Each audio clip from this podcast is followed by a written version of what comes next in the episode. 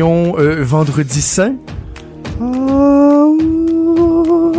Qu'est-ce que ça vous fait, vous, le Vendredi Saint? Êtes-vous euh, êtes-vous euh, à cheval sur les principes? Est-ce que vous allez, comment on dit ça, manger maigre? Ça, faire, en tout bref, allez-vous vous priver de, de viande aujourd'hui?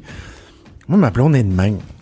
Chaque année, malgré moi, je suis privé de steak le vendredi. Pas de tartare, pas de steak, même pas de porc, euh, je pense même pas de poulet. Fait que euh, va être un petit tartare de saumon un soir. Parce que c'est ça. Ma blonde, elle a. C'est ça, croit ses principes. Mais je elle a plein de qualités, là. Je l'aime beaucoup, elle a plein, plein, plein de qualités. Là. Je veux qu'elle sache au cas où elle nous écoute. Euh, bref, on est vendredi saint. Il y a des gens qui sont en congé, d'autres qui travaillent. Et j'ai envie de dire qu'il y a des gens qui sont même en congé forcé, hein, parce que certains ont pris ont pris des journées off pour se préparer au pire avec euh, les inondations qui sont anticipées. Euh, vraiment pas évident ce qu'on euh, ce qu'on anticipe là. Je pense en Montérégie, dans le coin de Gatineau. On pense aux gens de la Beauce qui sont déjà qui sont déjà touchés par les inondations depuis quelques jours des quelques jours déjà, ouais. Et je pense beaucoup aux gens de Saint-Raymond aussi. J'ai un, de mes bons amis, Claude Duplain, d'ailleurs, il, est sur la couverture du Journal de Québec ce matin parce que mon, mon ami Claude, il reste tout juste à côté de la rivière à Saint-Raymond et ça fait déjà trois ou quatre jours qu'il est en train de se préparer comme le font tous les gens euh, de son village parce que ce qui arrive, c'est que euh, les autorités et les citoyens de ces villes-là qui ont euh, l'habitude, malheureusement, habitude de plus en plus fréquente d'ailleurs, d'être frappés par ces crues soudaines, ils connaissent les ingrédients pour le désastre, si on veut. Et là, ils se rendent compte qu'avec l'état des glaces, la température, la pluie, le niveau qui est déjà élevé des rivières, que si effectivement euh, les quantités de pluie qu'on attend euh, s'avèrent, euh, le pire pourrait arriver. Dans le coin de Saint-Raymond, il parlait du village, au lieu que ce soit juste les maisons sur le bord de la rivière, que l'eau pourrait rentrer dans le village au complet. Alors, beaucoup de craintes. certaines personnes me disaient, ça, dépend encore là de où on se trouve au Québec, mais que à cette heure-ci, c'est peut-être en tout cas pour l'instant, moins pire que ce qu'on anticipait, mais les prévisions changent pas, non, par exemple, pour les quoi, les 24-48 heures à venir, donc euh, les quantités d'eau très, très, très importantes qui sont toujours attendues. On va se croiser les doigts. Si on est chanceux, peut-être que finalement on se dira ouf, on a évité le pire. J'espère par contre qu'on tombera pas dans la facilité, si c'était le cas, là, dans la facilité de dire Ah ben là, vous voyez, on s'est énervé pour rien, hein, on crie tout le temps aux catastrophes. Non, non, il faut se préparer. Là. Lorsque vous avez des simulations, des cartes météo qui démontrent que effectivement, euh, c'est ce qui s'en vient. Ben oui, finalement, il peut avoir des vents, il peut avoir certains euh, certains éléments qui font en sorte que la situation va changer. Mais je pense que euh, c'est pas exagéré de se préparer. Et d'ailleurs, il faudra voir si l'armée sera pas appelée en renfort. la ministre de la Sécurité publique, Geneviève Guilbeault, qui hier a laissé clairement entendre que, bon, c'était peut-être trop tôt pour appeler euh, l'armée, mais on comprend qu'il y a des contacts qui ont été établis pour s'assurer que les gens de l'armée euh, seraient prêts euh, si besoin il y a au cours des prochaines heures. Alors, on va suivre ça dans les prochains jours, mais même dans les prochaines minutes pendant l'émission. S'il y a des développements, on va vous tenir au courant. Je veux parler d'un article qui, qui fait réagir ce matin. Et d'ailleurs, ça va un peu dans le même sens qu'une campagne gouvernementale qui a été lancée au cours des derniers jours pour essayer de faire en sorte que les jeunes, particulièrement, passent moins de temps devant leurs écrans. Si on en parle souvent. Mais là, il y a l'équipe de Caroline Fitzpatrick, qui est professeure en psychologie à l'Université Saint-Anne en Nouvelle-Écosse, qui a réalisé une enquête auprès de 40 000 élèves du secondaire un peu partout au Canada. Et ce qui se trame là-dedans, c'est que les gens qui passent plusieurs heures par jour devant leurs écrans, ben, on voit des impacts ce soit au niveau des résultats économiques, de l'engagement dans leur vie scolaire, l'estime de soi, l'agressivité envers les autres, etc. Il semble qu'il y ait des impacts. On va en parler avec Nancy Doyon, que vous connaissez, qui est coach familiale, éducatrice spécialisée. Elle est également présidente et fondatrice de SOS Nancy. Elle est au bout du fil. Bon midi, Madame Doyon. Bonjour, bon vendredi saint. ben, merci de, de, vous être rendu disponible malgré ce, ce, beau vendredi saint parce que euh, ça va être un jour férié pour bien des gens. Il reste que ce problème-là, il est réel. Il ne prend pas de congé. Le problème de dépendance, si on veut, ou de trop grande fréquentation, utilisation des écrans par nos jeunes. Euh, premièrement, euh, Madame Doyon, lorsque vous lisez les conclusions de l'étude de l'Université Sainte-Anne, y a-t-il quelque chose qui vous surprend là-dedans ou pas en tout? Absolument pas. Euh, c'est un de mes chevals de bataille depuis euh, déjà quelques années. Euh, l'étude vient confirmer ce que j'observe autour de moi. Il y a de plus en plus de jeunes, d'enfants et d'enfants de plus en plus jeunes qui sont constamment rivés devant soit leur téléphone cellulaire, soit une tablette. on voit des enfants dans les restaurants partout, même dans le sud. Là, on est sur le bord de la plage, on voit des ben enfants très jeunes ben balader tout le temps avec leur espèce de tablette sous le bras. Euh, puis sincèrement, moi, ce qui, ce qui me, euh, ce qui m'interpelle, c'est l'impact direct sur les capacités attentionnelles. Donc, plus un enfant euh, passe de temps sur une tablette ou devant un ordinateur ou sur son téléphone, plus il vient gruger ses capacités d'attention. Donc, il les pas pour l'école. ça vient jouer sur le sommeil aussi. Donc, ça vient perturber la production de mélatonine, qui est une hormone du sommeil. donc, ça vient jouer sur la qualité du sommeil puis sur l'endormissement. Ça vient énormément jouer aussi. Bon, on parlait d'agressivité. Ben, euh, pas juste envers les pères, mais envers les parents aussi. Moi, quand on me fait venir dans une famille et qu'on me dit, ben, j'ai un enfant qui a des problèmes de gestion des, émotions, d'impulsivité ou d'agressivité, la première chose que je demande aux parents, c'est, OK, ben, faites le test pendant trois semaines, coupez complètement les écrans, jeux vidéo, tablettes, etc. en semaine, les soirs de semaine. L'enfant, mmh. il a accès à l'école, puis permettez-lui peut-être un deux heures les week-ends, mais coupez complètement la semaine, puis vous allez voir, il y a une différence majeure. Et dans 95% des cas, ça règle problème. Euh, les, les, impacts de ça au niveau des habiletés sociales, ça va être pas en fin de semaine. Là. Euh, mm. On va recevoir de la visite, on va aller en visite quelque part. Combien d'enfants partent avec leur tablette, parleront à peu près pas avec les autres enfants, vont s'installer au sous-sol, vont avoir l'air de des petits zombies euh, avec la discipline olympique du doigt, là, euh, mais qui, qui, qui rentreront à peu près pas en contact avec les autres.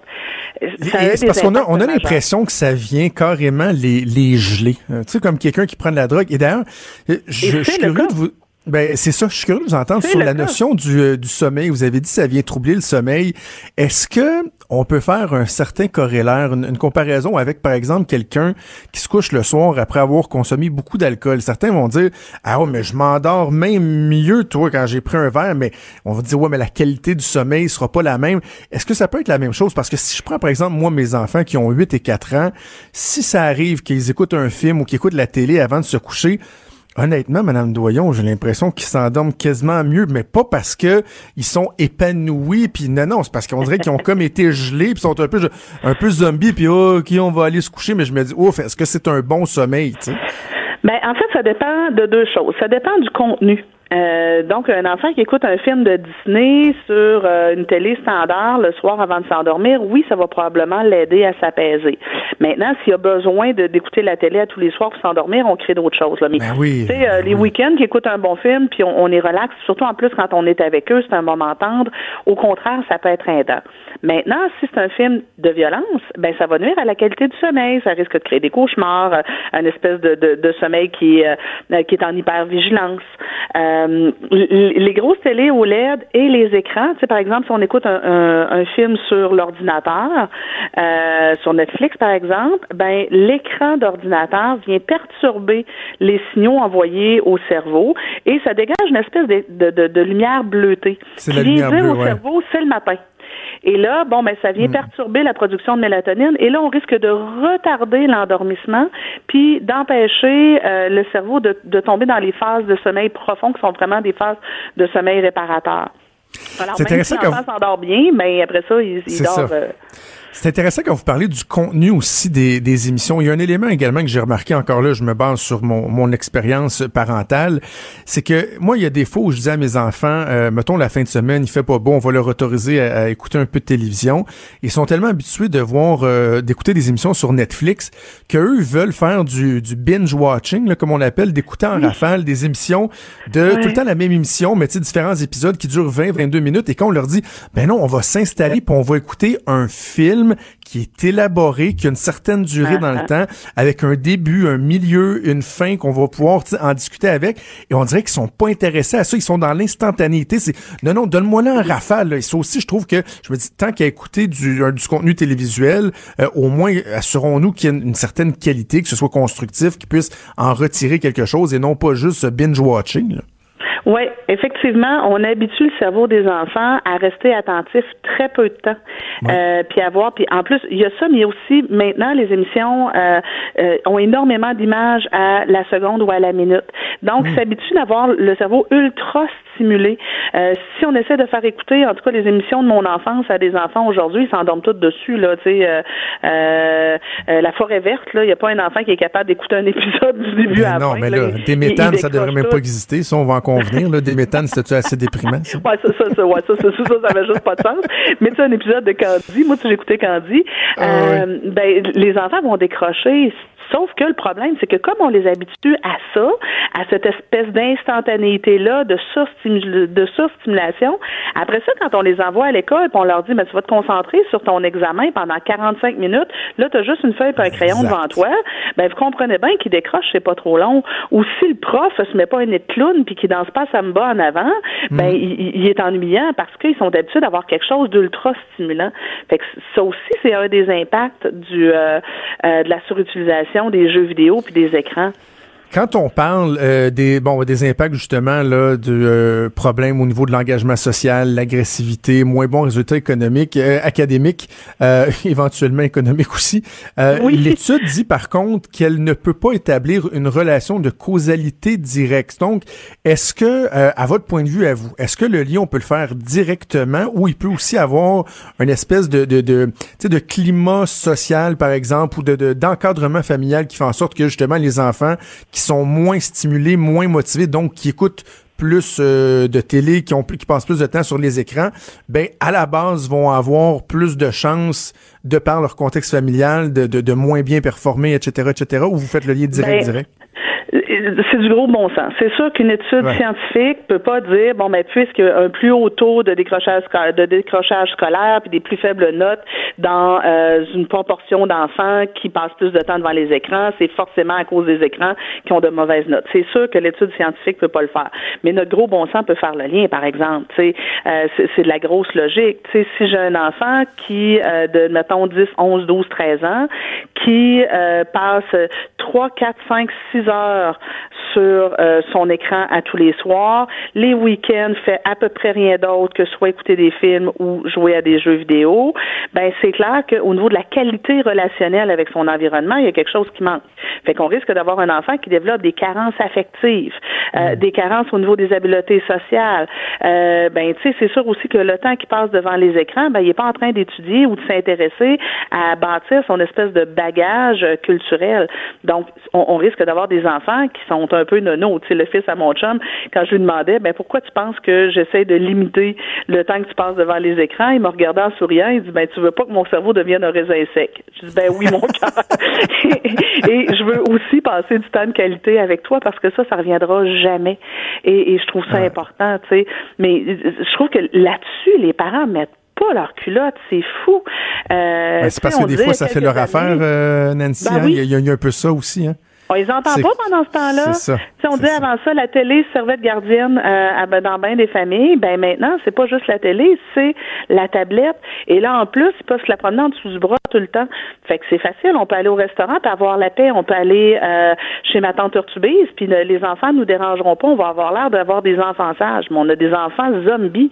Ça me, moi, ça, ça, me, ça me fait tellement de peine de voir ça. Mais en, euh, même temps, là, est-ce que euh, est-ce qu'on devrait pas dire aux parents aussi, ne vous mettez pas sur les épaules la responsabilité de divertir 24 heures sur 24 vos enfants parce que ben il y a les parents qui par facilité vont dire je vais lui donner un iPad, je vais lui laisser la télé parce que euh, il, m'emmerdera pas, mais il y en a qui se disent parce que j'ai pas le temps d'être à quatre pattes de jouer avec lui, d'y faire des, des, des, des, parcours obstacles dans la maison et tout ça, donc ils, se disent bah, je vais me tourner vers l'écran. Alors qu'on peut aussi dire à ses enfants ben c'est quoi? Si tu t'ennuies, c'est pas la fin du monde, fais aller ton cerveau, trouve-toi des jeux, amuse-toi, divertis-toi. C'est pas toujours la responsabilité du parent non plus à divertir son enfant. Oui, j'ai d'ailleurs une capsule YouTube euh, là-dessus où je dis, ben, je constate que les enfants ne savent plus jouer. S'ils n'ont pas un géo pour les animer ou un écran, euh, des enfants de tous âges ne savent plus comment s'occuper. Puis c'est fou parce que moi, quand j'étais petite, tous mes jouets euh, tenaient dans une espèce de coffre dans ma chambre. Maintenant, les enfants ont une pièce au grand complet, une salle de jeu remplie de jouets de toutes sortes, et ils font, ben, je sais pas quoi faire. Je trouve ça. important que dès le plus jeune âge, dès l'âge même de un an, on enseigne aux enfants à jouer seuls. Pas nécessairement des longues périodes, mais moi, une des choses, je viens, je viens de publier un livre sur l'anxiété chez les tout petits, parce que tout ça a aussi un lien avec l'anxiété. Euh, je dis, il y a des enfants qui font de l'anxiété de solitude. Euh, S'ils ont euh, trois, quatre minutes où ils sont pas animés par l'extérieur, ils ont personne à qui parler, ou ils n'ont pas de jeu pour les animer, l'angoisse monte. Nos enfants ne savent plus être seuls avec eux-mêmes sans, sans se sentir envahis par l'anxiété. Et là, ben, ils, se mettent à chercher l'attention de façon frénétique, euh, ils se mettent à, à, suivre leurs parents comme leur ombre, euh, ou justement, ils vont faire une crise pour pouvoir avoir accès à, à, à des jeux vidéo. Mais rester seul avec eux-mêmes, là, puis pas faire grand-chose, là, puis pas être ultra animé, euh, ou jouer tout seul, euh, être capable de s'inventer un monde imaginaire mm. avec des boîtes, s'inventer euh, un jeu avec euh, des poupées, des, des, des, petits bonhommes, ben il y a plein d'enfants que je constate qui sont incapables de faire ça, d'avoir leur bulle, d'avoir leur, leur monde imaginaire.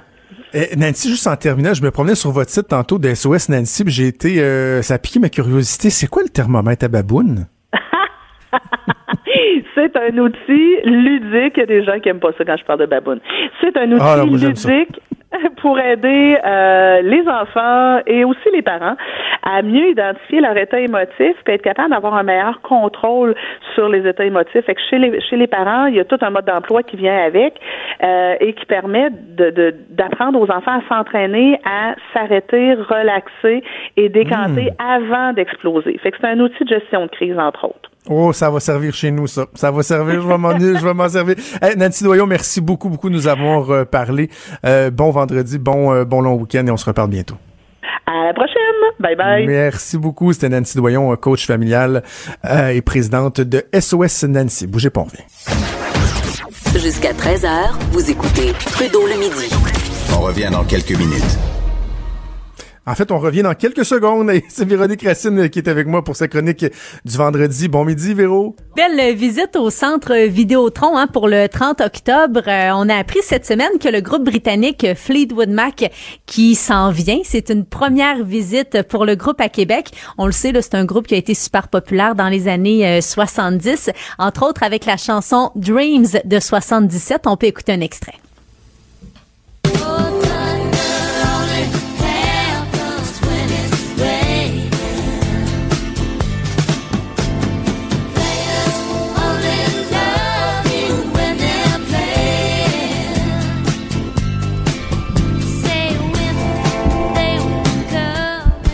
Quand même un, groupe euh, légendaire. Et by the way, je viens de régler le problème de micro. C'était vraiment moi le problème. J'avais pas monté le, le, gain de ton micro. Alors là, on doit t'entendre. Oui. Puis euh, ceux qui veulent des billets pour euh, Fleetwood Mac au centre Vidéotron, ça va être mis en vente euh, vendredi prochain. Donc le 26 avril, c'est à compter de 10 heures au centre Vidéotron. Puis presque tous les membres de la formation font encore partie de Fleetwood Mac. On vient d'entendre là la belle voix de Stevie Nicks. Il y a juste Lindsay Buckingham qui a pris sa retraite là l'an passé, qui a quitté le groupe et qui a été remplacé par Mike Campbell. C'est l'ancien guitariste de Tom Petty et de Crowded House. Et il y a Madonna qui est euh, de retour. Oui, enfin, on est content. Est-ce qu'on est content? Ben, on euh, inclut surtout, je pense, ici la personne qui parle. Moi, son spectacle sur les plaines d'Abraham, il y a quoi, ça fait, ça doit faire déjà 6-7 ans à peu près de ça, là. Mon Dieu que j'avais été déçu. Mais ça n'avait pas, été sa meilleure performance non plus. Hein. Elle avait été quand même très distante aussi avec la foule, mais je pense qu'elle s'est repris euh, par les années là, qui, ont, qui ont suivi cette performance euh, qui avait été bon euh, vraiment critiquée là, sur, sur les plaines. Et là, Madonna revient plus excentrique que jamais avec un personnage fictif pour ce nouvel album. Elle va prendre la peau de Madame X. Elle explique que c'est un peu son alter ego qu'a décrit comme une agente secrète qui voyage à travers le monde. Donc, plusieurs personnalités, entre autres un prof de cha-cha, un chef d'État, une femme de ménage, une enseignante, euh, une étudiante, une prisonnière. Donc, beaucoup de personnages pour Madonna. Et c'est mercredi euh, de cette semaine qu'on a dévoilé un premier extrait qui se nomme Medlin.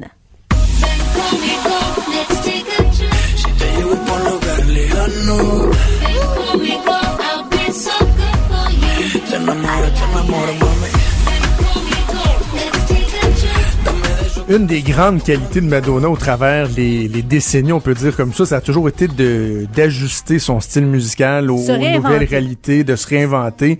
C'est ce qui fait qu'elle a tellement perduré dans le temps. Et là, juste avec l'extrait que tu me fais entendre, là encore, on voit que c'est au goût du jour. Euh, ça risque de connaître encore euh, un certain succès. C'est un duo avec euh, Maluma. C'est un chanteur colombien qui fait dans le reggaeton. Il a fait plusieurs collaborations avec des artistes latinos, entre autres Elvis Crespo. Euh, Ricky Martin et aussi euh, Shakira, donc première collaboration avec Madonna. On ne sait pas encore la date de sortie du nouvel album de la Madonna, mais on sait que ça va se nommer Madame X. Il y a Lady Gaga, euh, Taylor Swift et euh, Ariana Grande qui figurent parmi les personnalités les plus influentes de Times. Euh, ça sort chaque année et c'est la fameuse liste Time 100. Et on présente les personnalités qui seront et qui sont d'ailleurs les plus influentes pour 2019. Est-ce que, attends, de, de, mémoire, par, par, le passé, Justin Bieber a été souvent au numéro un carrément, même quand il avait comme 14, 15, 16 ans. Je sais pas s'il commence à, à dégringoler un peu. Et euh, il y a Drake qui, je pense, avait beaucoup, beaucoup, beaucoup d'influence. Taylor Swift, c'est les noms que j'ai en tête. Là. Ouais. Et euh, outre ça, pour euh, cette année, as-tu une idée, mettons du côté des artistes, si je te dis Game of Thrones? T'es-tu un fan, non? je l'ai vu dans J'ai essayé. Là, je sais que c'est la dernière saison qui, qui vient de commencer. J'ai essayé, Véro, à trois ou quatre reprises de commencer Game of Thrones au cours des dernières années.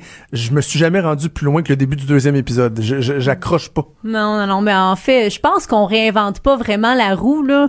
Euh, moi non plus, j'ai pas accroché, mais semble-t-il que c'est vraiment populaire. Peut-être qu'à un moment donné, tu auras la patience pour regarder euh, les mille saisons euh, auxquelles on a droit avec Game of Thrones. Donc, donc, c'est euh, Emilia Clarke qui joue euh, la belle blonde là, dans euh, Game of Thrones.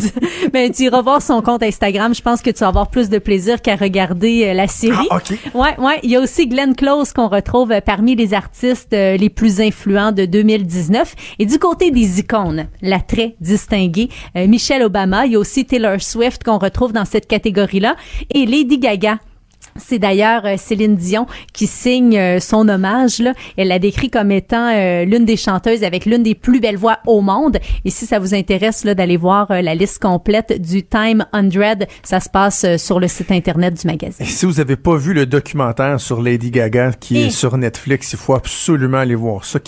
C'est un documentaire qui est vraiment intéressant, qui est fascinant. On découvre une, une, une Lady Gaga qui est attachante, je trouve, Sensible. mais qui en même temps nous fait voir le côté sombre euh, de la notoriété, de la célébrité, parce que on se dit, ouf, ça a pas l'air d'être toujours facile. Oui, puis elle se confie aussi sur son quotidien, entre autres euh, sa maladie. Là, elle a quand même euh, des douleurs musculaires ben assez importantes. Si vous aimez Lady Gaga ou non, d'ailleurs, là, c'est sûr que vous allez adorer ce documentaire-là. On va revenir plus près de chez nous avec La vraie nature, qui est animé par Jean-Philippe Dion. J'ai écouté quelques épisodes dans les deux premières saisons et c'est vraiment le concept est vraiment bon. Le mix des invités, ils prennent des risques souvent en mettant des gens qui ont aucun espèce de rapport ensemble, mais ça donne quelque chose de très intéressant. Euh, la recette est gagnante et ça va se poursuivre. Oui, puis on n'en doutait pas aussi, hein, parce que là, c'est la troisième, euh, ça va revenir pour une troisième saison. Puis on dit que c'est un million de codes d'écoute chaque dimanche je pense que ça venait un peu de soi là, de faire revenir euh, l'émission qui est super populaire, l'émission des euh, rencontres émotives, moi je dis. Euh, puis là, la dernière émission de la saison, ça va avoir lieu dimanche qui s'en vient. la thématique, ça va être les confidences du chalet. Donc, parmi les 54 artistes qu'on a vus durant la saison, il y a eu entre autres Marie-Pierre Morin, Patty Galland, il y a eu aussi Guylaine Tremblay qu'on a vu, Marc Dupré. Bon, on va aller choisir des moments inédits, des moments qu'on n'a pas vus. Donc, ça va vraiment être euh, une belle façon, je pense, de clore euh, cette saison-ci. Et j'ai tellement hâte de voir ça. Tu connais un peu le concept, là, les artistes arrivent dans une chaloupe. Mhm. C'est pas évident pour tout le monde, hein, de ramer. Non, souvent, ils rament tout dans le mauvais sens, qu'on disait. Oh oui, puis c'est vraiment drôle, ça donne des moments assez cocasses, puis on se dit, bon, une chance que la route sur l'eau est pas trop longue, ah parce qu'il y en a pour qui, là, ça tourne vraiment en rond. Donc, on va avoir droit au palmarès des meilleurs et des pires rameurs. tu sais que si, euh, faut que je te fasse une confidence, si on m'avait filmé en train de ramer dans une chaloupe, euh, je serais au top 1 de ça. Et le pire, c'est que j'ai fait souvent du, kayak dans ma vie. Kayak euh, double, même trip, euh, kayak simple. Honnêtement, je suis un bon kayakiste. j'ai un bon rythme, j'aime ça, tu sais, avoir un rythme constant. Un moment, j'étais à la, à la, pêche avec mon, mon, chum Claude Duplain, de qui je faisais mention tantôt, là, qui reste à Saint-Raymond, qui est sur le bord de la rivière, qui va déborder. Et on était dans une chaloupe, le moteur marchait pas. Et là, euh, Claude, qui, qui a quand même pas mal plus d'années que moi, euh, il ramait, il ramait, c'est un gars avec expérience. À un moment donné, il y avait du vent. Je veux-tu que je prenne le relais? Je, je, je, pense pas que j'avais déjà contrôlé une chaloupe moi-même avec les deux rames. euh, j'ai failli faire faire une crise cardiaque tellement qu'il riait. À un moment donné, l'air rentrait plus tellement qu'il riait de moi.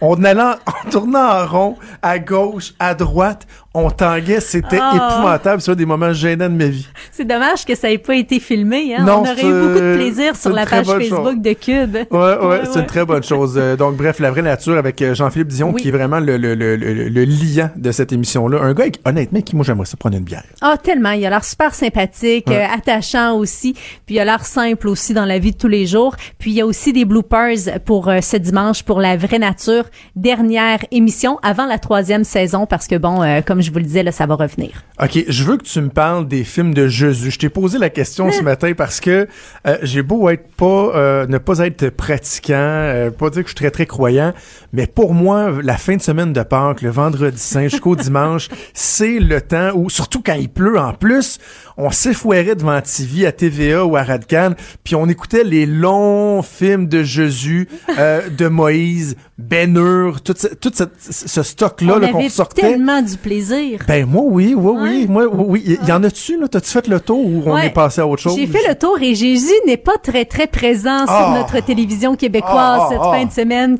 C'est vraiment de valeur, hein, vous le sentez dans ma voix. Là. Je suis peinée, écoute, de pas avoir droit à Jésus de Nazareth, qui dure un beau six heures, hein, six heures ben, pour combler notre fin de semaine de bonheur. en deux shots, je pense. Une shot de trois heures le samedi, une shot le dimanche. Mais oui, on nous gardait sur notre fin pour pouvoir connaître la finalité de Jésus. Ce fameux hein. Jésus de Nazareth, euh, celui-là, là, tout le monde sait duquel je parle, là.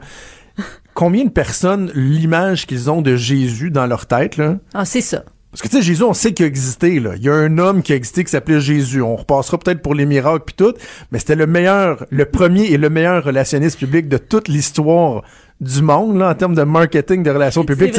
Il a parti d'une boîte, on peut te dire que ça a marché pour à peu près son affaire?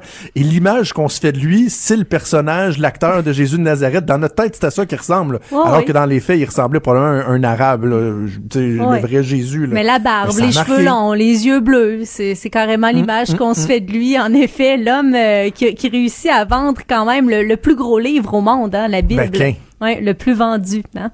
Euh, donc, euh, Jésus de Nazareth, si vous voulez vous euh, rabattre sur ce film-là cette fin de semaine, il faudra aller du côté de YouTube pour le télécharger. film de 77 hein, quand même. Et à TVA, ce que je trouve quand même intéressant, là, c'est que samedi, de 18h30 à 20h30, on fait dans euh, le plus récent. C'est un film qui a été euh, produit en 2016. Ça se nomme La résurrection. Euh, voyons, je vais le dire. La résurrection du Christ. c'est écrit par Kevin Reynolds, qui est derrière Tristan et Iseux, et aussi avec Kevin Costner, Robin des Bois, le prince des voleurs. Et ça met en vedette Tom Felton. Si vous avez vu les films de Harry Potter, et vous allez le reconnaître, là, c'est un blondinet qui joue Drago Malfoy. Ah, ah oui. Oui, et c'est en rediffusion la résurrection du Christ deux fois plus tôt. Trouves-tu qu'il a mal vieilli? Euh, Quand il était jeune, dans les premiers Harry Potter, il était cute, cute, cute, puis il me semble dans les derniers, l'adolescence avait l'air d'être tough. je me suis pas rendu jusqu'au dernier. Non, mais ça se peut, je vais, je vais ben, aller donc, voir. Donc, c'est quoi? C'est l'histoire de, de Jésus? non, mais tu sais, je veux dire, on peut pas, on peut pas réinventer. on connaît tous le début et la fin, hein? Vol punch. La résurrection du Christ, je pense qu'on fait plus euh, mention justement du après la mort, le tombeau. Euh, Excuse. Tu l'as dit qu'il mourait. Je pas qu'on parle de ça. Mais quoi, c'est hot. C'est Pâques, hein, C'est moi qui t'ai demandé en plus. Euh, vivons notre euh, fin de semaine de Pâques, hein, comme il se doit. C'est samedi. Euh, oui, il y a d'autres documentaires incroyables sur YouTube. La vie de Jésus. Ben oui, t'as fait une recherche approfondie. Oui. Un documentaire aussi qui se nomme Jésus et ses mystères.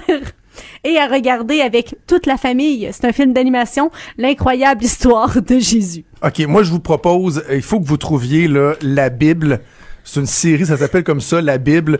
c'est fait par euh, Mark Burnett, celui qui était derrière Survivor. Là. Euh, ça a été fait il y a quoi, 6-7 ans de ça? Je pense que c'est en 6 épisodes.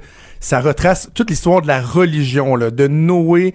Sais que vous y croyez ou pas, de la façon dont il a réalisé et mis en scène ces grandes histoires-là, euh, ces traditions-là, c'est moderne, c'est bien fait, c'est réaliste. Trouvez ça, la Bible. Non, je te le dis, Véro. C'est vraiment bon. Mais je vais amener un petit peu de sérieux là à ma fin de chronique. Là, je vais essayer de me sauver euh, la face un peu. Là, euh, j'étais allée faire des recherches sur ta mini-série La Bible. Puis quand même, ça a été nommé à la 65e édition des Emmy Awards dans meilleure mini-série ou téléfilm. Donc, euh, puis il y a eu aussi une adaptation, euh, une adaptation au cinéma. Et tu revoir celui qui faisait euh, Jésus, il s'appelle Diego quelque chose là. je te jure, tu vas, tu vas, tu vas, non, non, non, tu vas, tu vas pogner de quoi là. Ok, c'est un beau Jésus. Non, non, c'est vraiment, un, ils ont pris un beau, un beau Jésus, un beau ben, Jésus. T'as-tu quelque chose pour se laisser? Hein? Ben Netflix peut-être aussi là cette fin de semaine, il y a un documentaire sur Beyoncé. Euh, ça a l'air super bien fait. C'est sa prestation à Coachella. D'ailleurs, elle nous a sorti en lien avec ce documentaire-là cette semaine un, euh, un album surprise. Et puis, euh, ça a l'air vraiment bien fait. Écoute, ça a été une prestation à Coachella qui a vraiment marqué la carrière de Beyoncé. on voit 200 personnes sur scène. C'est incroyable la façon dont c'est filmé.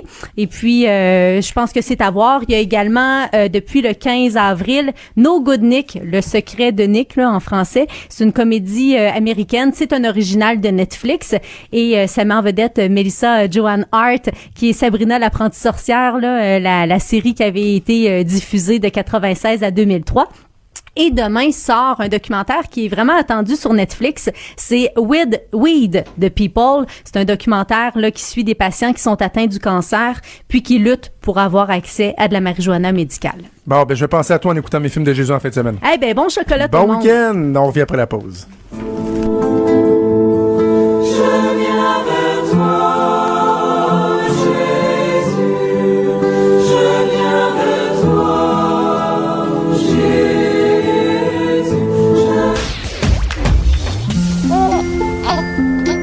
Quand Trudeau parle de politique, même les enfants comprennent. Jusqu'à 13. Vous écoutez Trudeau le midi. Cube Radio.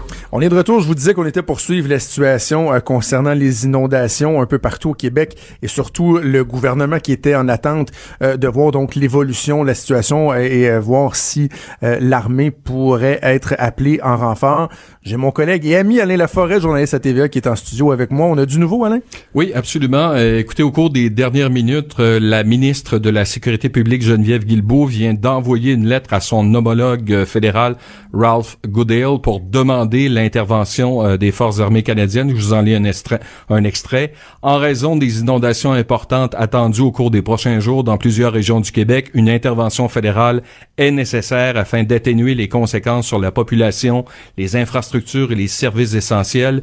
Nous sollicitons l'assistance des forces armées canadiennes et d'autres intervenants euh, fédéraux afin d'appuyer les efforts d'intervention d'urgence dans plusieurs régions du Québec. La durée de l'assistance fédérale sera déterminée en fonction de l'évolution de la crue printanière et de la réalisation des tâches sur le terrain jusqu'au rétablissement de la situation.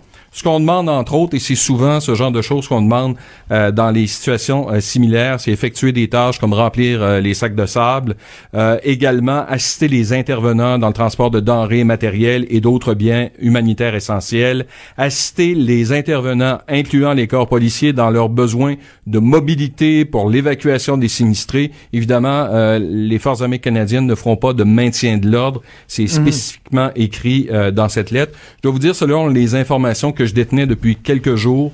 Euh, le gouvernement du Québec et particulièrement la ministre de la Sécurité publique est en contact avec les forces armées canadiennes.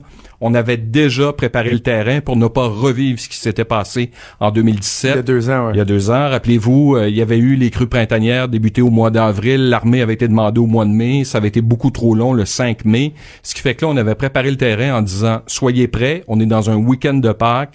Pourquoi on n'a pas fait l'annonce? C'est qu'on ne voulait pas créer un sentiment d'incertitude au sein de la population en disant on appelle l'armée. Là, il y a des gens qui auraient dit bon, le gouvernement du Québec est en train de paniquer, on est déjà en train d'appeler l'armée, quoi que les maires le réclamaient. Là, euh, au niveau de la sécurité euh, publique, on a senti que c'était le temps d'appeler l'armée et de leur demander un déploiement, ce qui veut dire que ça va se faire au cours des prochaines heures ou d'ici demain. Si on regarde un peu ce qui s'était passé en 2017, le 6 mai, il y avait eu 400 militaires de Valcartier qui avaient été déployés. Le 8 mai, euh, ils étaient 1650. Le 10, 2600 on a atteint un total de 2600 euh, militaires qui étaient venus euh, supporter euh, les autorités. rappelons qu'il y avait eu 2661 municipalités qui avaient été touchées, 5371 municipalités inondées, 4000 évacuées, 557 routes touchées. On se rappelle, il y avait des camions de l'armée, les, ben des blindés qui passaient dans les rues. ce qu'on avait fait, c'est des sacs de, de, de, sable, des digues, on avait protégé les infrastructures, 400 véhicules militaires militaires utilisés, euh, des hélicoptères. Euh, entre autres, l'armée avait transporté 640 000 sacs de sable en 2017 et on s'attend une crue printanière du côté euh, du ministère de la Sécurité publique qui pourrait être encore plus importante dans certaines régions. C'est pour ça qu'on a décidé de pas prendre de chance.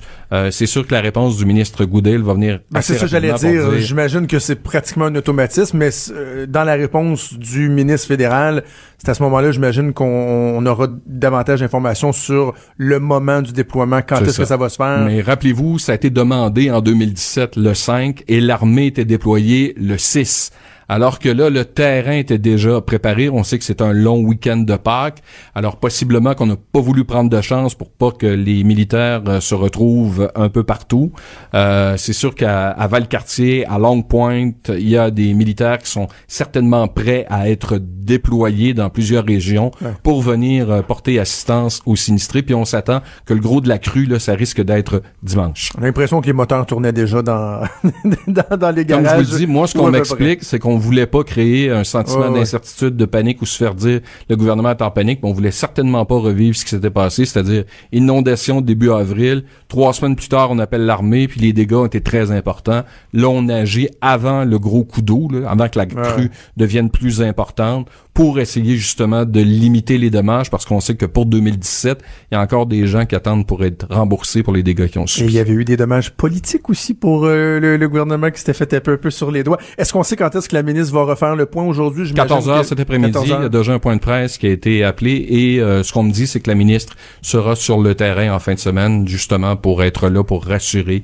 euh, les gens qui seront certainement dans une situation pas très agréable. Merci beaucoup Alain Laforêt d'avoir fait le point. On va te suivre dans les différents bulletins de nouvelles au courant de la journée. C'était Alain Laforêt, mon collègue journaliste à TVA LCN. Donc, euh, on a l'information maintenant, c'est confirmé. La euh, ministre Geneviève Guilbeault, vice-première ministre, qui a fait euh, appel à l'armée. Je pense que c'était la bonne décision à prendre dans les circonstances. Avant qu'on aille en pause, je veux juste vous faire entendre deux, euh, deux petits extraits euh, sympathiques parce que j'en ai parlé ce matin avec le, le, le collègue et chum Richard Martineau sur euh, ma chronique de ce matin dans le journal qui parle de Catherine Dorion. Parce que je vous en avais parlé un peu plus tôt cette semaine. J'avais remis en question sa façon de faire, de publier une image sur Instagram où, dans le fond, elle démontrait à quel point elle trouvait ça plate, l'étude des crédits en commission parlementaire, alors que, bon, c'est son rôle de député.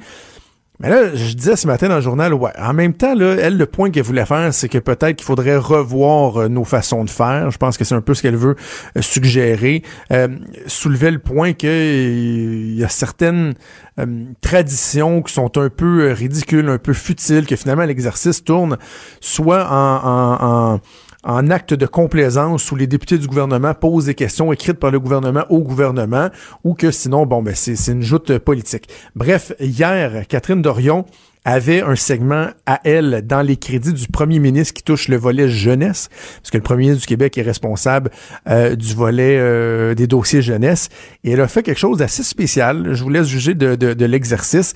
Elle a demandé aux gens sur Facebook quelles questions vous souhaiteriez que je pose euh, au premier ministre du Québec. Et premier extrait, je vais vous faire entendre, ça touche la, la, la souveraineté. Bon, il y a quelqu'un qui voulait poser une question sur la souveraineté. Elle s'est fait la courroie de transmission. Ça donne ceci. Ici, j'ai une question. Euh, je, je, vais juste vous rappeler que c'est une question d'un jeune qui nous a écrit, oh ouais. donc euh, c'est pas. Euh, euh Vous êtes l'auteur de l'étude des finances d'un Québec souverain écrit en 2005. Vous vouliez prouver au peuple québécois que l'indépendance est économiquement rentable. Vous avez fait une tournée du Québec dans les écoles, dans les cégeps. Vous parliez du déséquilibre fiscal, de pourquoi on se fait avoir dans le Canada. Il avait pas mis le verbe avoir, c'est moi qui ai un peu changé.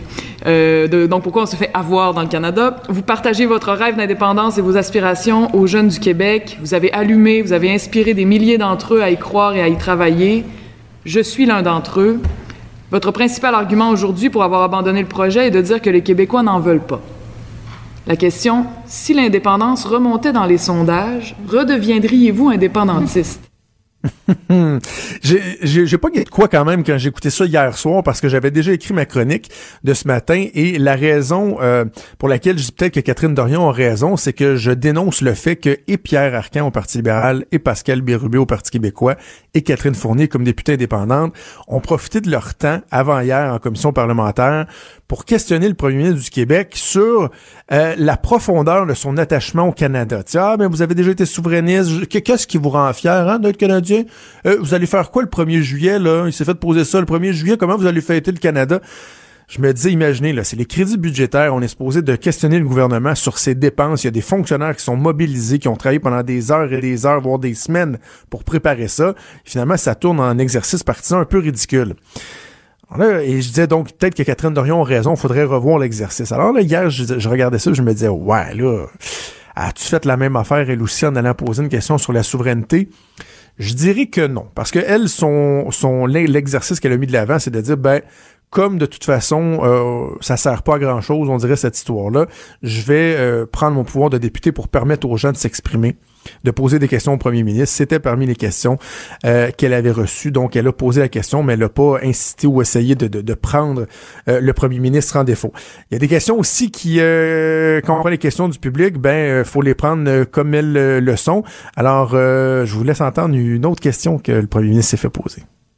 Être à la tête du Québec, c'était-tu ce que tu pensais que c'était ou c'était pas ça que c'était? ça m'a bien fait sourire. Je trouvais ça cute, mais là, il y a mon collègue Maxime Lacasse qui m'a dit Ouais, mais attends, là, t'as pas compris.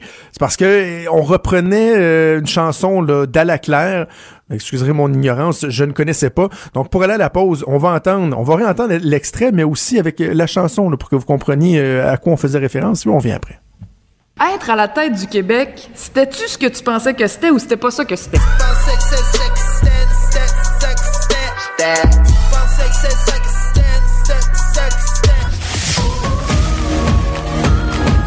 Les vrais enjeux, les vraies questions. Trudeau, le midi.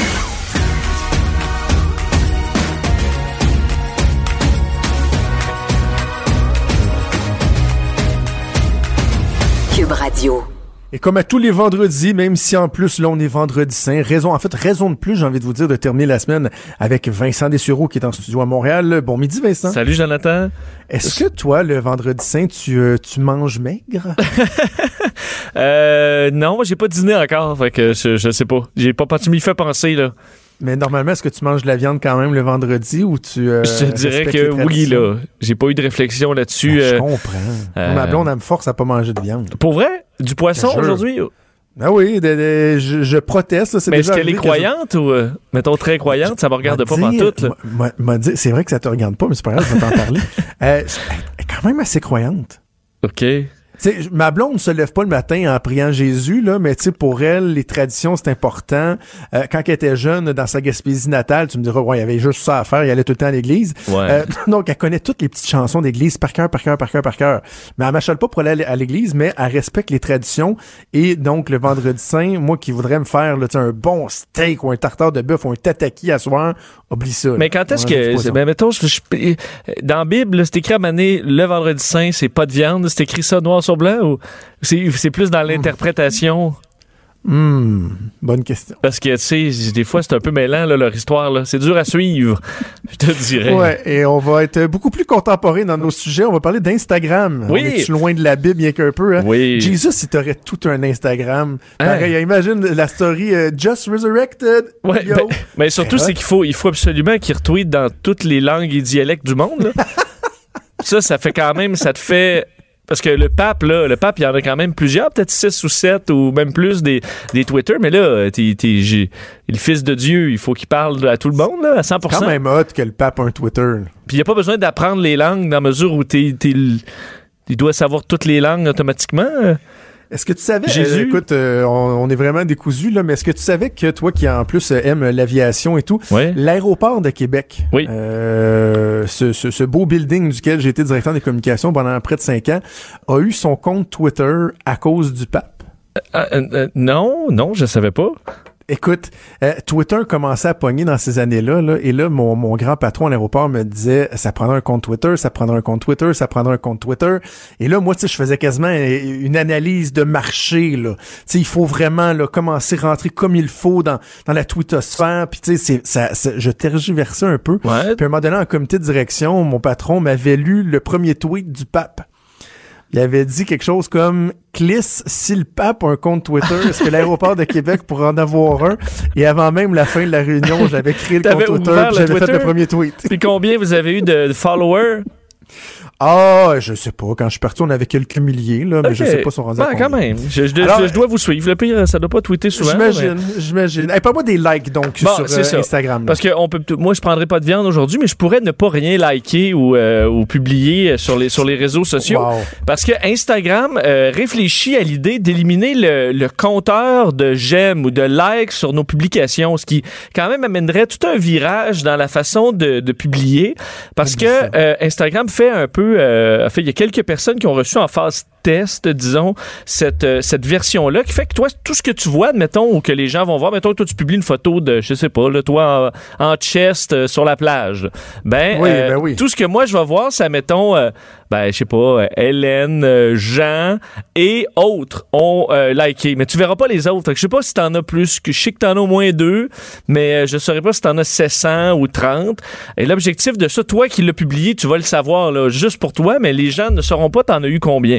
Ce qui veut amener une, une- une culture plus, euh, disons, intéressante là-dedans, qui est que tu publieras pas juste en fonction des likes, en disant, ah, mais les gens, ça, ça va être mon populaire. Les gens vont voir, vont penser que je suis pas populaire. Fait que dans ce fond, je vais publier une photo de mon cul, puis ça, ça marche bien, ou une photo de ma craque de sein, parce que ça marche bien. Ce qui veut, veut pas est une réalité dans les, sur les réseaux sociaux. Ben oui. Alors, ce que dit, entre autres, Instagram, dit, nous voulons que nos euh, abonnés puissent focuser, se concentrer sur ce qu'ils partagent et non pas sur ce que ça amène comme j'aime. Est-ce qu'ils vont vraiment passer ça au-delà de la phase Hmm. euh, de test? Je suis loin d'être sûr, mais je trouve ça quand même intéressant. là. D'ailleurs, euh, le- que je, je pensais que c'était absolument impossible au début quand tu as commencé à le dire parce que j'avais pas compris que la personne qui publiait, elle, verrait le nombre de likes. Là, je me disais, écoute, les asiles psychiatriques vont, vont déborder de partout. Là. Si le monde ne sont pas en mesure de voir Non, combien de personnes qui ont liké leurs photos, ils vont virer fou. Toi, t'es capable, sauf que tu, ça a moins d'importance à la limite même pour toi, parce que le but là de, de, de voir le nombre, c'est de pouvoir euh, euh, être show off, puis avoir euh, te, te, te sentir bien, puis que tout le monde voit à quel point ta publication est hot, puis elle, elle attire des likes. D'ailleurs, le grand patron de, de, de Twitter, Jack Dorsey, dans les derniers jours, a dit si j'avais à tout recommencer, là, je mettrais pas d'un autant le, le, le focus sur le nombre de followers ou de likes. En fait, je pense que je n'ajouterais même pas les likes en disant que c'est devenu vraiment un problème euh, psychologique de cette espèce de récompense-là, de, de, de montrer à quel point c'est populaire. Alors, ça amènera peut-être un changement que je trouve pas inintéressant, au moins à débattre sur les, les réseaux sociaux pour devenir un peu moins débile. Ben, écoute, parce que ça change tout le modèle d'affaires. les gens qui font de l'argent avec ça. Ben, ça dépend parce que t'as- t'as les statistiques. Donc, un influenceur, euh, mettons, c'est sûr que c'est plus difficile de voir stats. qui va bien ou pas, mais euh, euh, peut montrer ses statistiques à un client puis dire parfait, ben, moi j'ai ça, je t'ai livré euh, 1000 likes, euh, même si les gens le voient pas. Puis ça fait que entre un influenceur puis ma tante euh, Josée, ben toi tu vois pas de différence là et ça permet ouais, de, de ramener tout le monde sur un pied d'égalité. OK, OK. Hey, je veux absolument que tu me parles de, et là, je vais lire comment tu me l'as écrit dans tes sujets, euh, comment mindfucker votre ado? Oui, ben J'adore ça. Non, mais tu sais, c'est le fun, les parents, des fois, de- d'être comme plus intelligents que son ado. Là. Euh, ça doit être une satisfaction. Et il y a une étude intéressante aujourd'hui qui va dans ce sens-là sur comment influencer votre ado à faire quelque chose. Par exemple, arrêter de fumer, euh, avoir du sexe sécuritaire ou euh, manger moins de fast-food. C'est que l'étude euh, se rend compte que les, euh, des, particulièrement les garçons, vont, par exemple, manger moins de fast-food s'ils pensent que manger moins de fast-food, c'est rebelle. Puis je t'explique pourquoi, parce qu'ils ont pris deux Ouais, groupes, ouais, de- ouais, deux ouais. groupes d'ados qu'ils ont mis dans deux, euh, deux salles. Un euh, voyait des documentaires puis des informations sur manger santé, puis l'importance d'avoir une alimentation saine, puis pour le bien et tout ça. Et l'autre groupe, on leur montrait plutôt des informations sur à quel point les compagnies, euh, les, les géants de l'alimentation font de la publicité pour essayer de vous vendre la cochonnerie, que les grandes chaînes euh, de, fast-food font des pubs pour aller chercher les jeunes, puis tout ça, pour montrer un peu qu'ils risquent d'être victimes de ça. Et ceux qui ressortaient de cette, ce visionnement-là, ben, coupaient de façon beaucoup plus importante le fast-food, parce qu'au contraire, ils avaient l'impression de, de, se tirer un rang contre les géants de l'alimentation, puis d'être d'être là les rebelles. Tandis que si on leur on est les plates parents qui leur parlent de l'alimentation saine, ben ils vont au contraire dire hey, mangez de la merde, je m'en vais m'acheter euh, des, des frites. Alors c'est de le faire différemment comme ça, comme sur les, euh, les- le tabac d'ailleurs. Donc plutôt que de dire ben tu vas avoir ci, puis tu sais ce qu'il y a là-dedans, ben dire hey, les compagnies de tabac, là, ces autres, là, ils, ils font ça pour essayer de t'amener à fumer davantage. Surtout que là, la publicité est rendue plus limitée. Là. Mais d'y aller dans ce sens-là plutôt que l'autre, là, votre jeune va se penser rebelle alors qu'il l'est pas pantoute. Là. Euh, Vous l'avez juste contrôlé sans qu'il le sache. Mais en même temps, votre jeune, il est peut-être pas capable non plus. Tu sais, je vais, je vais prendre l'exemple de chez nous Oui, où, oui. euh, avec euh, des jeunes malléables de 8 ans et 4 ans, le truc de dire, en tout cas, t'es mieux de pas avoir ramassé la salle de jeu avant que papa il revienne dans 5 minutes parce que je vais être très fâché. Puis là, il rit, puis il ramasse, puis il ramasse. tu sais, moi, je dis toujours à ma blonde, jusqu'à quand que ça va durer, ça? Là? Tu sais, ça durera pas longtemps. Non. Là, t'es en train de me dire qu'avec des ados, on pourrait encore faire ça en leur faisant croire que c'est cool les rebelles de pas manger de fast-food, par exemple. Ouais, ou ben, c'est cool les rebelles de faire du sexe protégé. Il faut que tu choisisses les, les bons Out documentaires, admettons. Il faut que tu choisisses les bons documentaires. Puis que ça vienne peut-être pas de toi, là. Tu sais, tu le laisses, tra- tu laisses traîner, là. Mais écoute, je je suis pas... euh, Vous pouvez au moins réfléchir Ouais, à la façon d'approcher vos ados en essayant d'y aller dans le sens inverse qu'ils n'ont pas vu venir. C'est ça. Ça prend peut-être un peu plus de doigté, là, puis de subtilité. Ouais, ils vont dire, des- là, ils vont pouvoir dire, papa, tu sais-tu, là, toi, tu vas au euh, McDonald's, là, tu sais-tu qu'ils font ça, puis qu'ils font ça, puis là, tu fais, ah, ouais, Ah, ouais, Caroline, ça, hey. Bon, tu vois, ils vont Hey se sentir Vincent. Un gros merci. On se reparle la semaine prochaine pour t'écouter à 15h avec Mario. Salut, bon week-end. Merci, c'était Vincent Dessureau. C'est déjà tout pour nous.